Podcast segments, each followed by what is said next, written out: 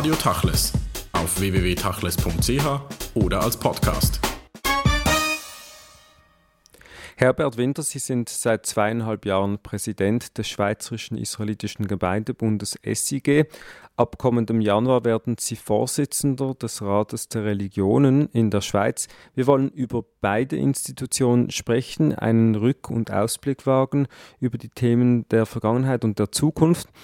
Lassen Sie mich zuerst über den SIG sprechen. Was haben Sie im vergangenen Jahr 2010 erreichen können, was nicht? Herr Kugelmann, das letzte Jahr war nicht einfach.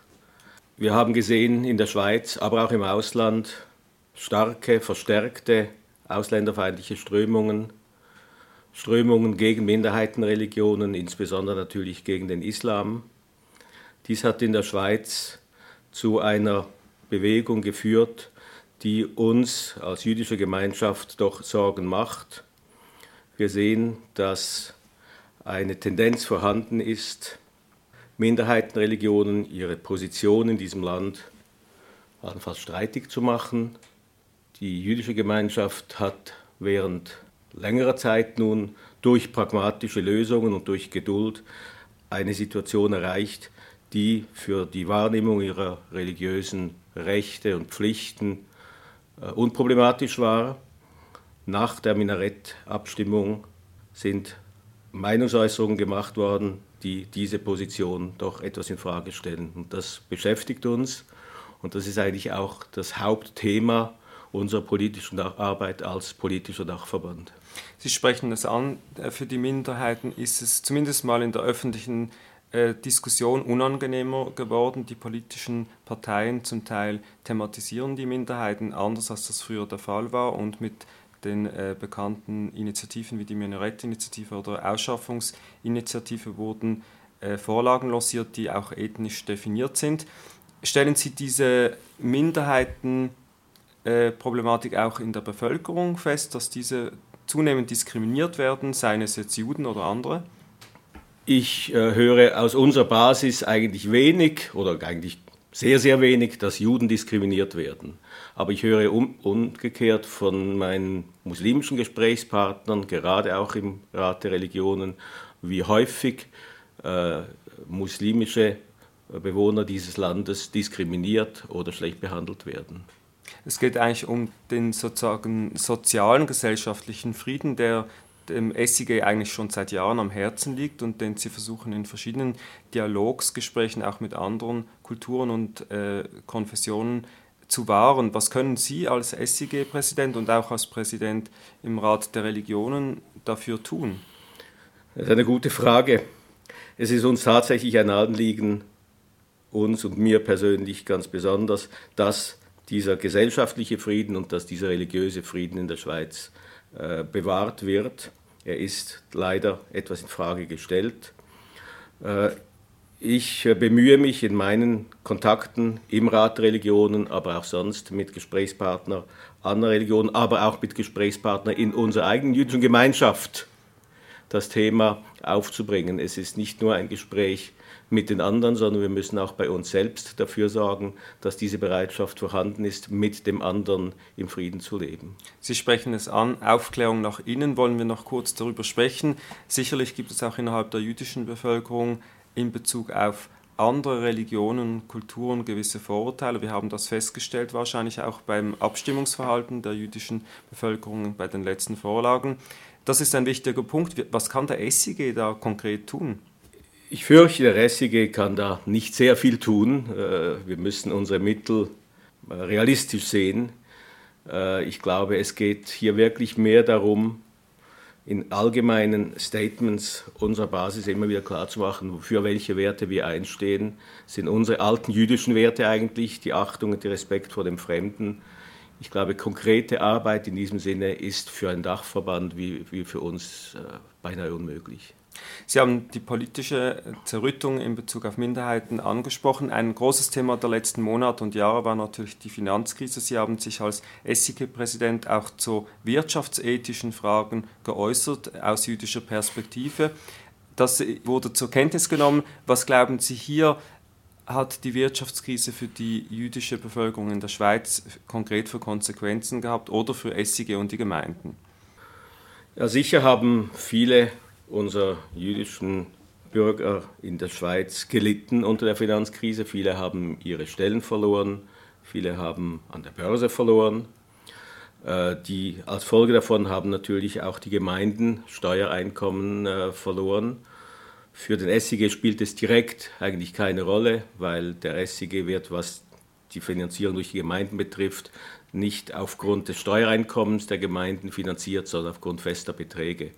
Aber eine gewisse Reduktion unseres eigenen Vermögens durch die Entwicklung an der Börse haben wir natürlich auch miterlebt. Und wesentlich wahrscheinlich ist, dass äh, ein, ein Teil der jüdischen Gemeinschaft eben auch über zivilgesellschaftliche Gelder finanziert ist, über Stiftungen und andere. Sehen Sie da einen massiven, markanten Rückgang oder ist das kein Thema im Moment?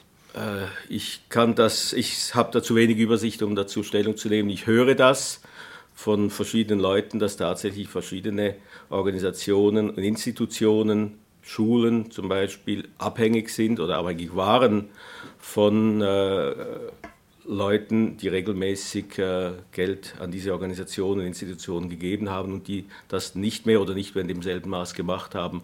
Aber das Ausmaß dieser Entwicklung kann ich nicht beurteilen. Im Zentrum des SIG steht natürlich die politische Arbeit, auch jene gegen außen oder nach außen. Was wird da im kommenden Jahr im Mittelpunkt stehen, im Jahre 2011? Es wird weiter im Mittelpunkt stehen, das, was wir in diesem Jahr eigentlich stark oder äh, vorwiegend gemacht haben, nämlich die Arbeit im Thema im Bereich Staat, Religion. Das war bis vor wenigen Jahren eigentlich kein Thema. Religion hat man als Privatsache angesehen.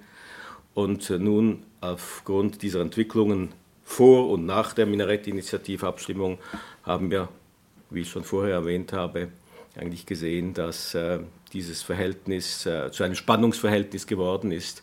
Die Position, die wir einnehmen, dass staatliches Recht grundsätzlich natürlich über äh, religiösem Recht stein, äh, stehen soll, aber umgekehrt zu einem Rechtsstaat auch gehört, dass die Minderheitenrechte anerkannt und respektiert werden. Diese Position habe ich im vergangenen Jahr und möchte im kommenden Jahr verstärkt noch einbringen in Gesprächen mit Politikern, sei es mit Parteien, sei es allenfalls mit Behördenvertretern und in den Medien. Nun ist das ja ein Thema, das in den letzten Monaten auch immer wieder auf politischer Ebene für Verwirrung gesorgt hat. Es gab Stellungnahmen vom Präsidenten der Christlichen Volkspartei, es gab immer wieder andere Äußerungen von politischen Exponenten. Finden oder denken Sie, dass gerade die Politiker der Schweiz, die immer wieder mit solchen Themen aus dem Nichts sozusagen auf den ersten Blick konfrontiert werden, einfach schlicht überfordert sind und dann rasch Reaktionen von sich geben müssen? Können Sie da als SIG-Präsident vielleicht ein wenig mehr Kompetenz einbringen in diese Diskussion oder sensibilisieren für Anliegen von Minderheiten? Ich äh, fürchte Ihre Annahme, dass einfach vielleicht zu schnell argumentiert wird oder solche Forderungen vorgetragen werden, ist nicht ganz richtig. Meine Befürchtung ist es, dass solche Äußerungen, die eben Religionsfreiheit und Religionsausübung irgendwo in, die Frage, in Frage stellen, vielmehr darauf basieren, dass man denkt, man möchte auf denselben Zug aufspringen, der den Initianten der Minarettinitiative zum Erfolg äh, verholfen hat.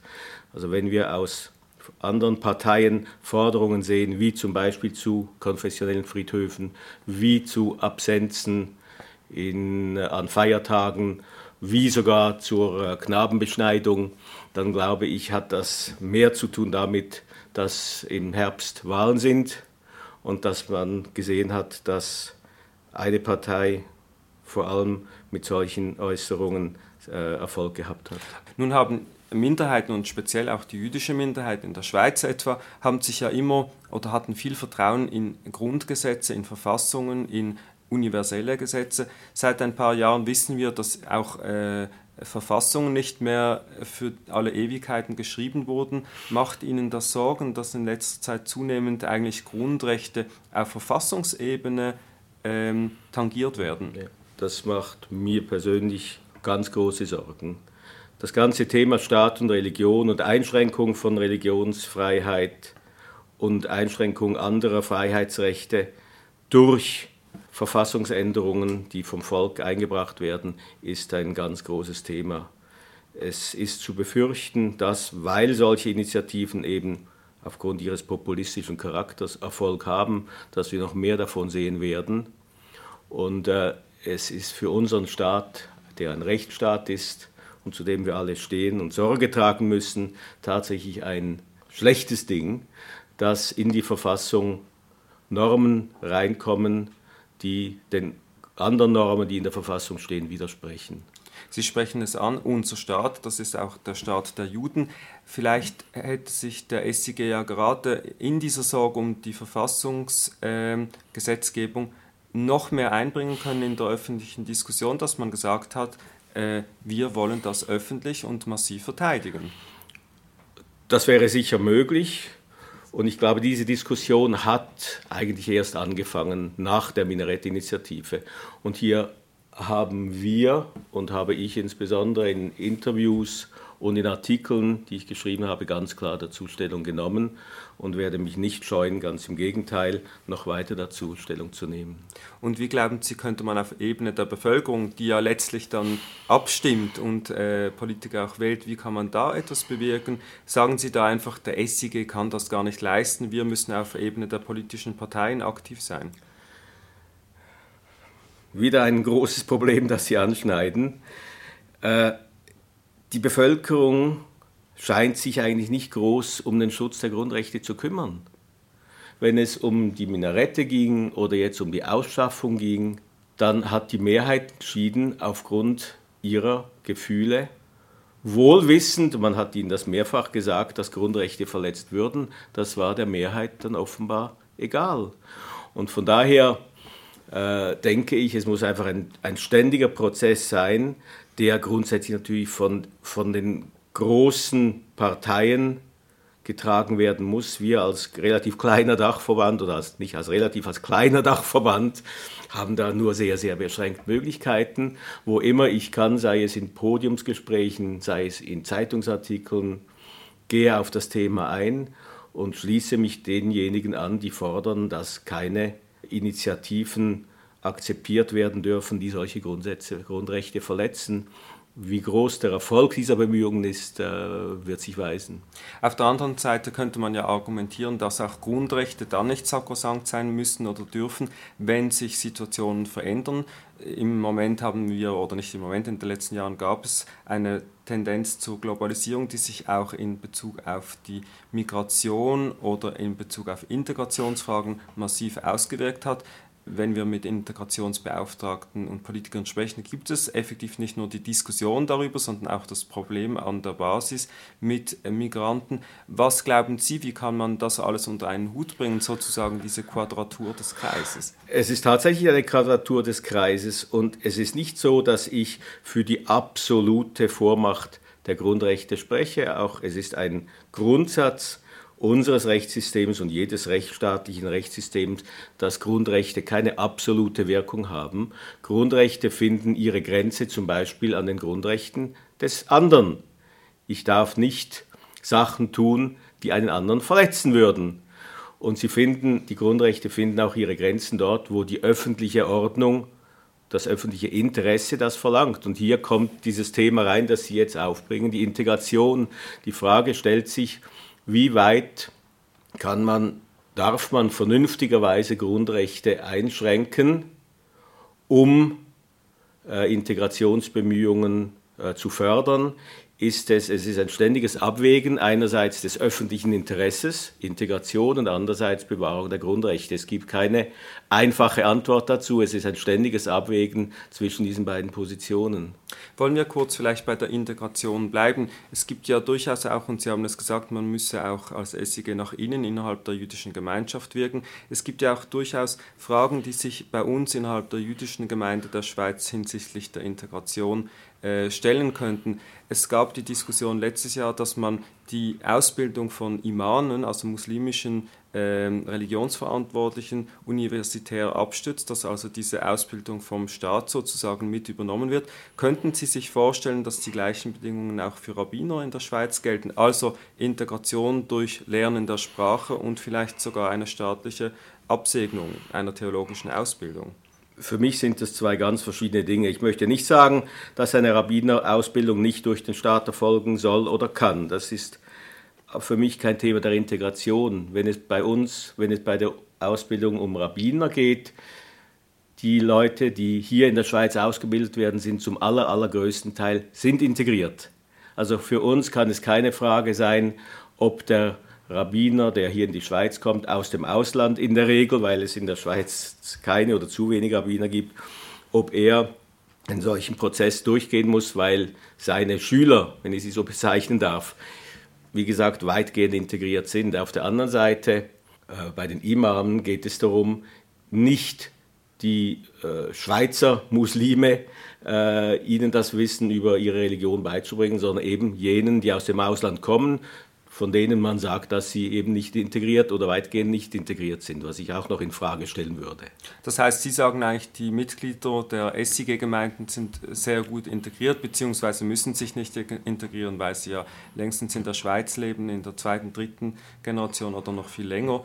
Äh, wie sieht es dann aus bei anderen Gemeinden, bei den orthodoxen Gemeinden? Da könnte man ja doch schon äh, sagen, es gibt zum Teil Integrationsprobleme, nicht aufgrund einer Einwanderung, sondern aufgrund einer Gesellschaft, die säkular hier lebt und doch äh, eine gewisse Konfliktebene darstellt. Das ist richtig. Es gibt sicher in den orthodoxen Gemeinden gibt es auch dort wieder nur einen relativ kleinen Teil der äh, Mitgliedschaft, die man als nicht integriert bezeichnen kann die sich gar nicht integrieren wollen. Sie leben ihr eigenes Leben. Der Unterschied und der Grund, wieso man bei den Muslimen davon spricht, dass sie integriert werden äh, sollten, liegt darin, dass man darin eine Gefahr sieht für den Staat der Schweiz, für unsere Gesellschaft, aufgrund auch der großen Zahlen. In der jüdischen Gemeinschaft, ich kann die Zahl nicht richtig beurteilen, ich nehme jetzt einmal an, dass einige hundert, vielleicht auch tausend Menschen zu diesen Kreisen gehören, die als, ich nenne es jetzt mal so, Parallelgesellschaft äh, in der Schweiz dastehen, die stehen, stellen keine Gefahr dar für die Schweiz, keine Gefahr für die Gesellschaft. Sie möchten nicht der Gesellschaft ihr Lebensmodell aufoktroyieren. Äh, sie leisten ihre Pflichten als Schweizer Bürger wie jeder andere auch, aber leben ihr privates Leben, so wie es wollen. Von daher sehe ich nicht dieselbe Notwendigkeit oder überhaupt keine Notwendigkeit eigentlich, diese Gruppe äh, einem Integrationszwang zu unterwerfen.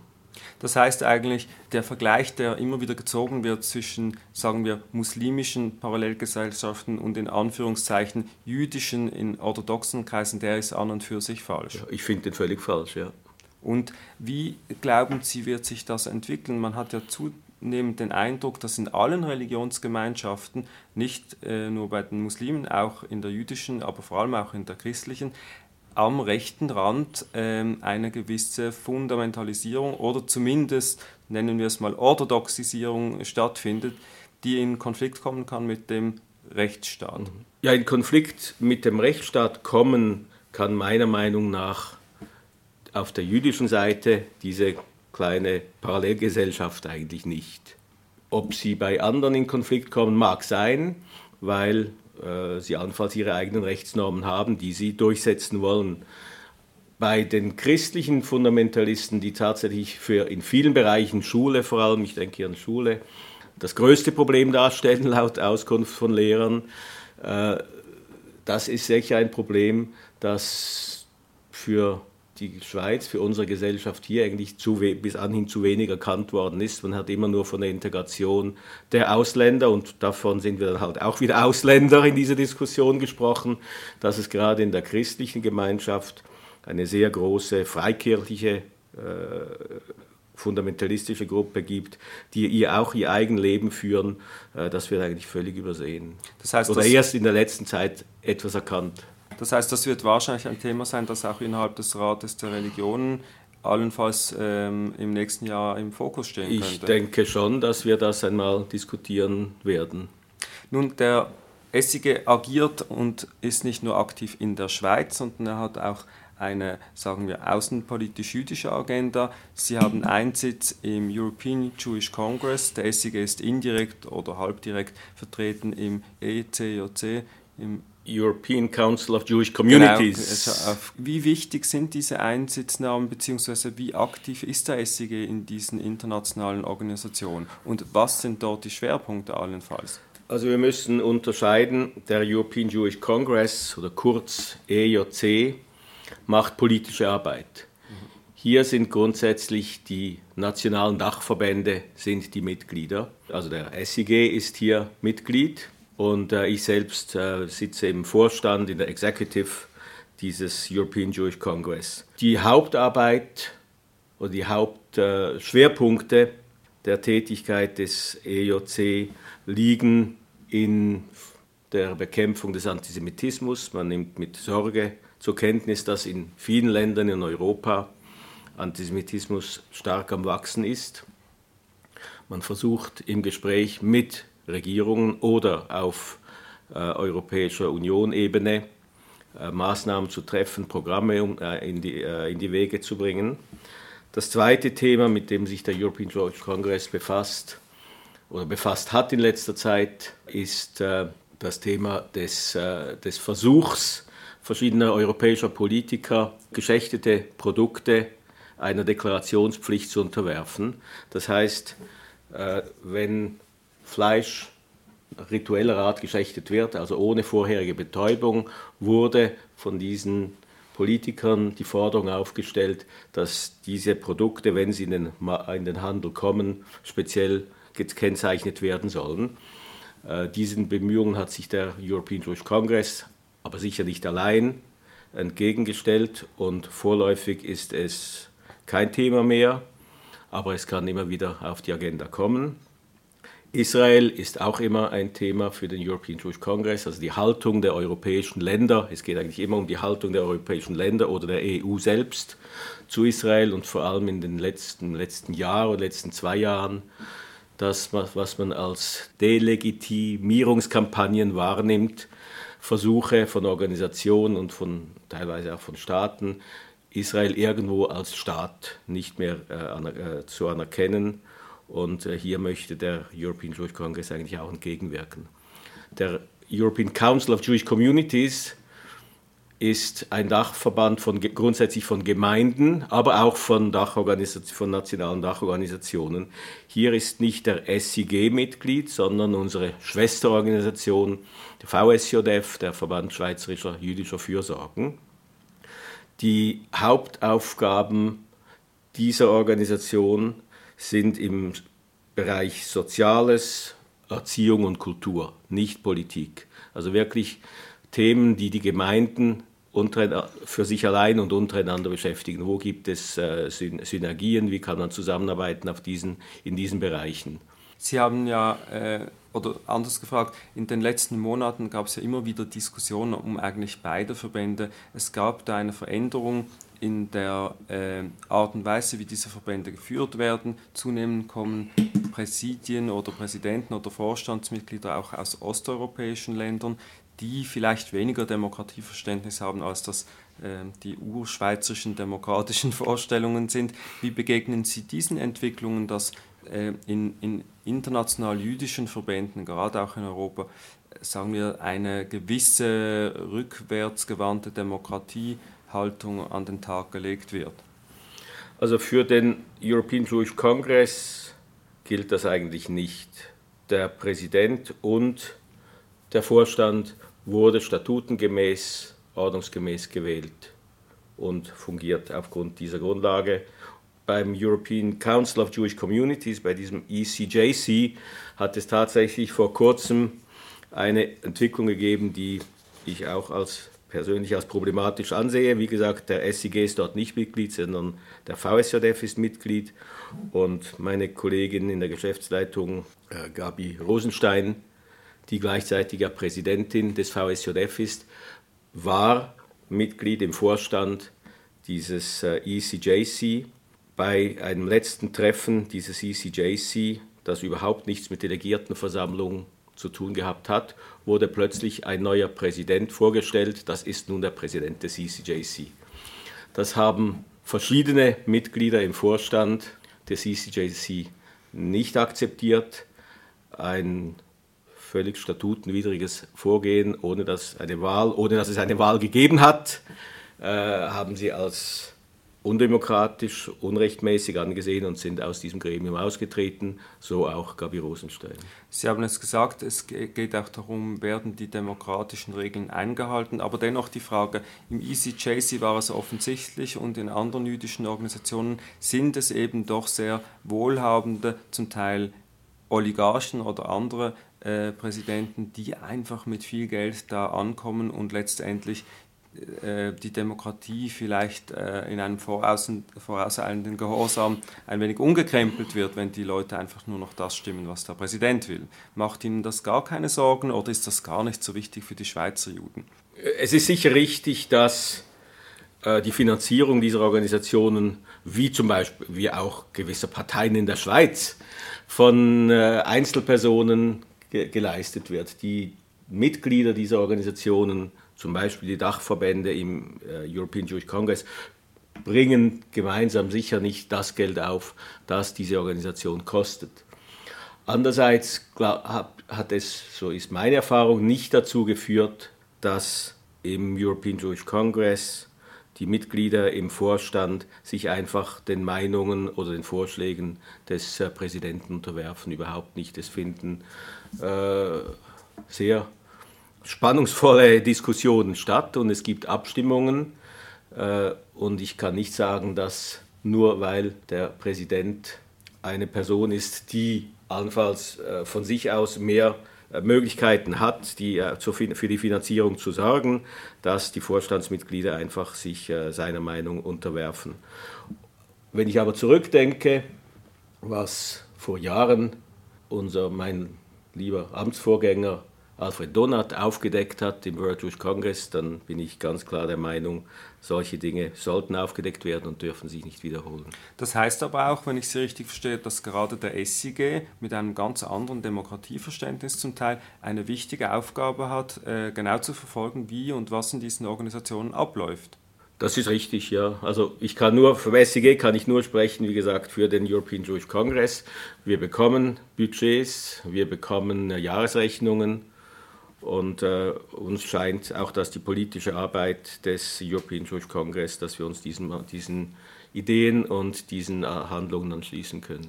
Nun, wenn man die Berichte und auch Protokolle zum Teil dieser Organisation äh, liest, speziell eben auch des European Jewish Congress, dann stellt man fest, dass neben anderen Themen dennoch der Antisemitismus immer noch eigentlich ein sehr, sehr breites Spektrum einnimmt. Liegt das an einer realen Situation in Europa oder ist das einfach traditionell gewachsen, dass Antisemitismus einfach Pflichtprogramm ist? Tatsächlich, und ich habe das ja vorhin ausgeführt, ist Antisemitismus eines der ganz großen Themen im European Jewish Congress. Äh, ich kann natürlich aus meiner Sicht nur die Schweiz beurteilen, soweit es überhaupt möglich ist. Vom Ausland her höre ich einfach in unseren Sitzungen, wie teilweise dramatisch sich die Situation verändert hat, zum Schlechteren verändert hat. Ich spreche von Frankreich, ich spreche von England, ich spreche von Ungarn, ich spreche von Schweden.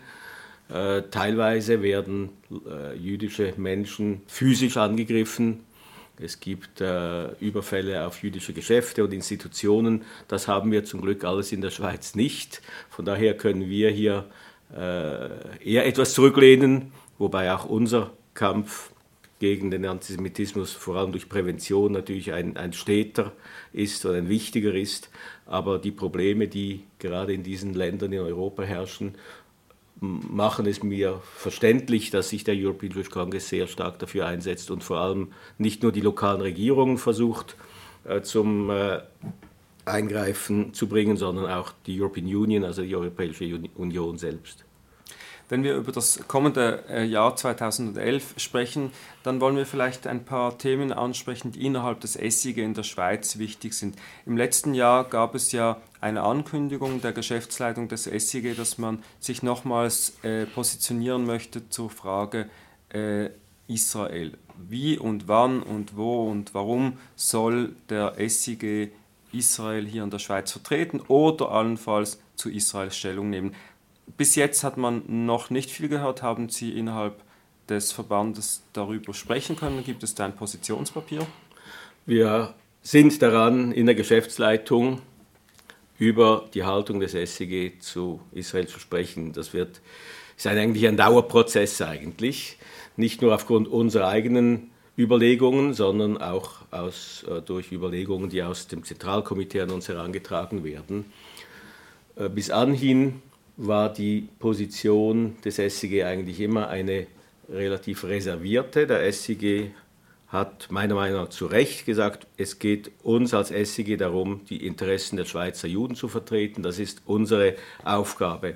Und von daher hat, man, hat sich der SEG grundsätzlich nicht zu, vor allem nicht zu alltagspolitischen Fragen in und um Israel beschäftigt. Andererseits sehen wir natürlich, dass wir als Juden immer und immer mehr auch wieder in Verbindung gebracht werden mit Israel. Wenn in Israel etwas passiert, sei es im, oder am Gazastreifen oder anderswo, bekommen wir entweder in Leserbriefen zu lesen oder in Briefen oder Mails an uns direkt zu hören, ihr, was macht ihr da, was macht eure Regierung da drüben. Wir werden solidarisch gehalten von einem Teil der Bevölkerung mit Israel. Und von daher haben wir gar nicht eine glaubwürdige Möglichkeit zu sagen, damit haben wir gar nichts zu tun. Und von daher haben wir jetzt gedacht, die grundsätzliche Haltung, äh, sich nicht zur Politik zu äußern, äh, bleibt eigentlich bestehen. Aber wenn wir natürlich aufgefordert werden, Stellung zu nehmen, und das werden wir da und dort, dann werden wir das allenfalls machen, wobei wir dann versuchen, immer wieder, auch schon in der Vergangenheit, auf die Komplexität des Problems der Nahost-Problematik hinzuweisen und Verständnis dabei zu wecken, auch für die Anliegen und Interessen des Staates Israel. Das ist ja vor allem eine äh, Frage, auch wie man nach außen kommuniziert. In den letzten Jahren ist ja zusehends äh, festzustellen, dass auch innerhalb der jüdischen Diaspora oder Bevölkerung, auch in der Schweiz, die Positionen weit auseinandergehen. Also die Kritik an Israel, die früher nicht von jüdischer Seite kam, kommt heute zu wesentlichen Teilen oder zu nicht unwesentlichen Teilen auch aus den eigenen Reihen. Wie gehen Sie damit um und wie können Sie das auffangen in Ihrem Dachverband, weil das ja auch Ihre eigenen Mitglieder eigentlich betrifft? Das ist völlig richtig. Ich meine, das ist sicher mit ein Grund, dass wir sagen, wir möchten und können gar nicht zur Politik Israel Stellung nehmen. Ich glaube, es besteht ein weitestgehender Konsens in der jüdischen Gemeinschaft in der Schweiz, der die Existenz und das Existenzrecht des Staates äh, bejaht und befürwortet und unterstützt und verteidigen will. Aber wenn es dann um aktuelle politische Fragen geht, wie soll man den Konflikt lösen, Siedlungen ja, Siedlungen nein, Grenzen da, Grenzen dort, da gehen tatsächlich die Meinungen so weit auseinander, dass wir uns gar nicht in der Lage sehen zu sagen, wir vertreten hier die jüdische Gemeinschaft in der Schweiz. Sie haben ja eine große Kompetenz, wir haben es vorher besprochen, äh, in Fragen der Grund- und Verfassungsrechte, auch in Fragen von Staat und Religion. Gerade diese stehen natürlich in Israel auch auch immer wieder zur Disposition. Ein ehemaliges Mitglied der Geschäftsleitung des SIG hat in solchen Situationen, es war Sigi Feigl, immer wieder offene Briefe an den Premierminister in Israel geschickt. Können Sie sich vorstellen, dass Sie auch in Bezug auf Israel als äh, jüdischer Exponent solche äh, Dinge anmahnen und eben nicht nur den Palästinenser-Konflikt zum Thema machen, wenn er dann hier öffentlich kritisiert wird? Also wenn ich an meinen lieben alten Freund Sigi Feigl zurückdenke, der irgendwo auch mein Mentor war in vielen Dingen, dann, wenn ich mich richtig erinnere, hat er sich immer als Privatperson geäußert, nachdem er das Amt als Geschäftsleitungsmitglied aufgegeben hat und nachdem er auch nicht mehr äh, Präsident der ICZ war. Ob ich, wenn ich einmal nicht mehr Präsident des SIG bin, mich äh, äußere ist eine Frage, die wir dann in ein paar Jahren besprechen können. Das war jetzt eine typisch Schweizer diplomatische Antwort. Die Frage ist natürlich weitergehend, wie sehr soll man innerhalb einer jüdischen Gemeinschaft eben nicht die politische Situation Israels diskutieren, sondern einfach die Frage der Konstituierung eines Rechtsstaates. Man kann ja sagen, wir können denen vielleicht was beibringen. Ich äh, bin nicht so sicher, ob wir, wenn es um Rechtsstaat geht, Israel etwas beibringen können. Israel ist ein Rechtsstaat. Israel ist demokratisch organisiert, hat vor allem ein absolut unabhängiges Gericht. Oberster Gerichtshof. Oberster Gerichtshof, genau. richtig. Und äh, hat auch eine Möglichkeit, alle, dieses Gericht hat die Möglichkeit, jegliches Gesetz und jegliche Verfügung der Regierung rückgängig zu machen, also ungültig zu erklären, ganz im Gegensatz zur Schweiz eben, wo ein Verfassungssatz wie jener über die Minarette eben gar nicht mehr von einem Gericht angegriffen werden kann. Von daher glaube ich nicht, dass wir als Schweizer den Israelis Rechtsstaat beibringen können. Und ich hoffe und äh, bin eigentlich auch überzeugt davon, dass dieser Rechtsstaat weiter äh, seinen Bestand haben wird. Falls, und da, das, darauf sind, sind wir stolz, darauf bin ich stolz, dass es der einzige effektive Rechtsstaat in dieser Gegend ist.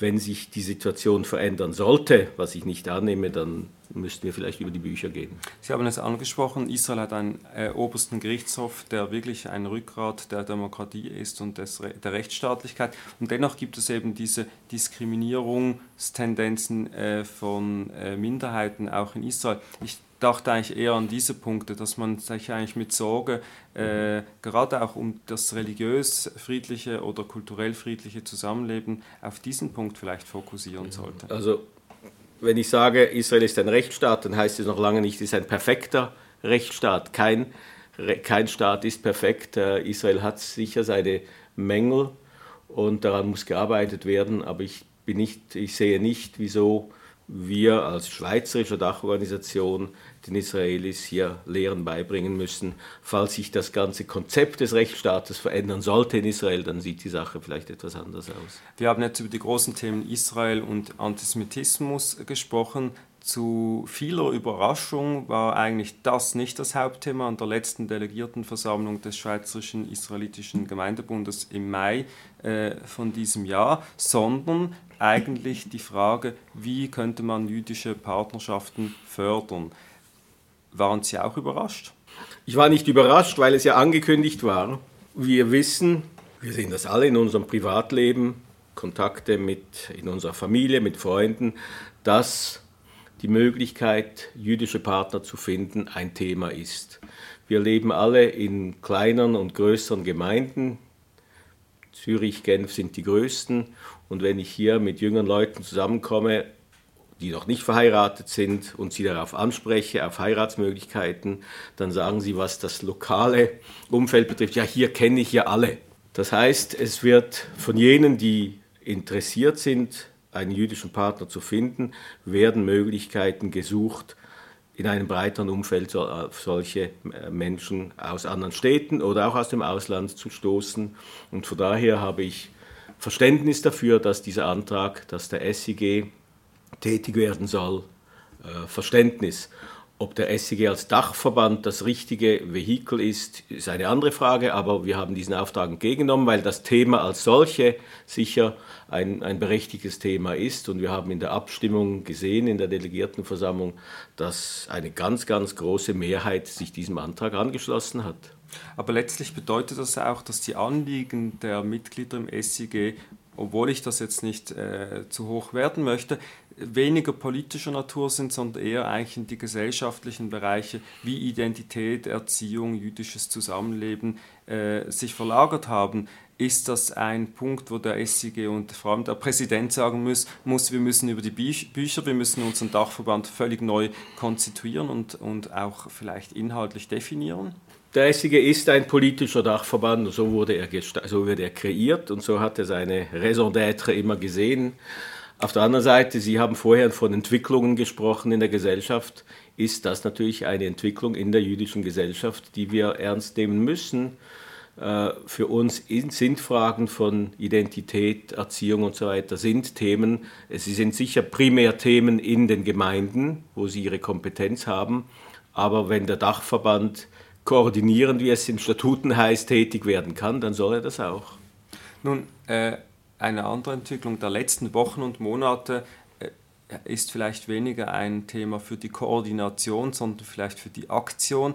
Die israelitische Kultusgemeinde Zürich hat sich ja wieder einmal mit einem alten Dauerbrenner eingebracht, nämlich der Frage der Kleingemeinden in der Schweiz innerhalb des SIG und damit verbunden, wie die demokratischen Machtverhältnisse innerhalb des Verbandes in der Zukunft vielleicht definiert sein sollen. Sie selbst als Präsident wurden damit äh, auch konfrontiert. Was denken Sie, ist das eine Diskussion, die einfach automatisch wie die Jahreszeiten immer wieder mal kommt oder muss man das nun ernst nehmen und neu anpacken? Äh, Sie sagen es, diese Diskussion ist eine alte Diskussion. Das heißt nicht, dass sie nicht ernsthaft ist. Das Verhältnis von Groß- zu Kleingemeinden ist ein Spannungsverhältnis. Sie haben verschiedene Interessen, verschiedene Anliegen und von daher sind sie in einem Dachverband natürlich tatsächlich anders positioniert. Ob und inwieweit die Frage der demokratischen Legitimität des jetzigen Systems im im Dachverband damit in Frage gestellt wird, ist eine andere Frage. Ich höre immer wieder, dass eben ein, andere Stimmenverhältnisse kreiert werden sollten in den Statuten. Darüber könnte, kann man diskutieren. Wenn ich aber zurückblicke, zumindest über die letzten wir, zehn Jahre SIG, die ich etwas überblicken kann, dann stelle ich doch fest, dass diese dieses Spannungsfeld zwischen Groß- und Kleingemeinden sich eigentlich in den Abstimmungen im SIG nicht äh, widerspiegeln. Die Abstimmungen im SIG waren großmehrheitlich eigentlich von einer großen Mehrheit getragen. Es gab eine Situation, an die ich mich erinnern kann, und ich glaube, es war wirklich die einzige, wo es darum ging, ob die liberalen Gemeinden aufgenommen werden sollten. Da hat sich tatsächlich dieses Spannungsfeld gezeigt und auch in Bemühungen, Statuten zu ändern.